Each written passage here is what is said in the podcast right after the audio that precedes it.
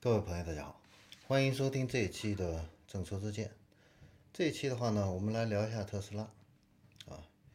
那别的汽车的话呢，我们都知道，买完了以后的，基本上这个车就贬值了啊，就变成二手车了。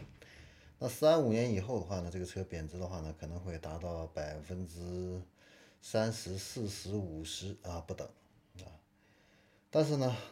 现在你买特斯拉啊，不但不会贬值啊，甚至呢还会增值。为什么呢？我们来看一下新的新闻啊。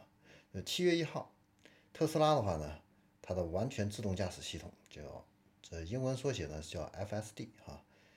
在全球范围内呢上涨它的选装的一个价格啊。那中国地区的这个价格的话呢，从五万六涨到六万四啊，涨价八千元啊。那车主的话呢，在车辆交付以后啊，可以进行来选购啊，享受这个三年免息的这个呃分期付款啊。那特斯拉的这个涨价的策略的话呢，马斯克在去年啊就已经定下了这个定价的一个策略啊，每次推出新的功能的时候啊，都会提高这个套件的一个价格。那二零一九年四月份的话呢，他就曾经表示过，这个自动驾驶的套件价格呢，未来涨价会超过三千美元以上啊。那过了不到一个月啊，那五月份他就对这个自动驾驶价格呢，涨了一千美元啊，从五千涨到了六千美元，然后到了八月再次涨价一千美元啊。那最近的话呢，这次涨价主要是因为它。完全自动驾驶的话呢，更新了这个识别交通信号灯啊、停车标识，还有城市道路的自动驾驶功能啊，而且的话呢，可能会对去年更新的这个召唤功能进行一个完善。那目前的话呢，它的这个选装的这个自动驾驶套件的话呢，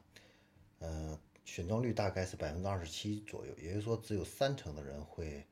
呃，选装它的这个自动驾驶的这个配置。那为了提高这个选装率的话呢，那特斯拉的话呢，还提供了这个订阅的这样的一个服务啊。那你使用一个月啊，是一百美元啊。那如果你用了一个月之后的话，你觉得这个东西没用啊，你可以取消订阅啊。那现在的话呢，这个。特斯拉的这个全自动驾驶的功能，还有这个关于空中软件的一个更新啊，这些相关的这些呃递延的收入余额的话呢，已经超过了十五亿美元啊。软件的这个收入现在成为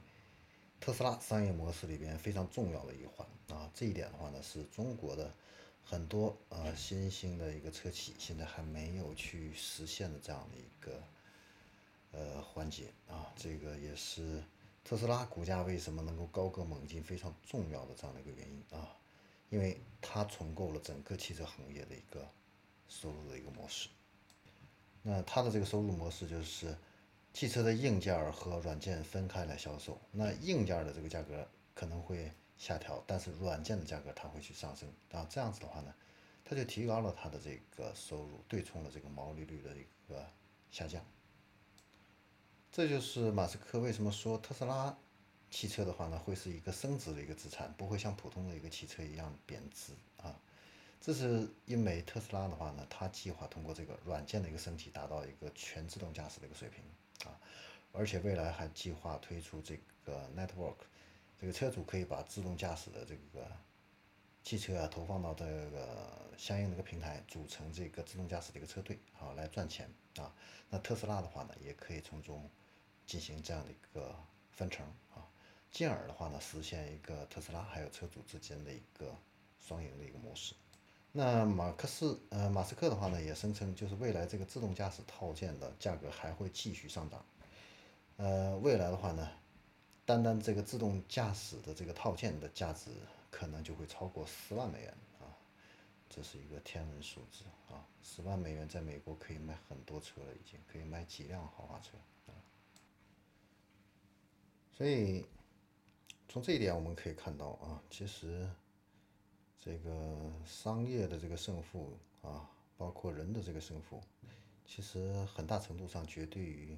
决定于人的这个头脑啊。思维的这样的一个差异啊，就决定了未来的这样的一个成败。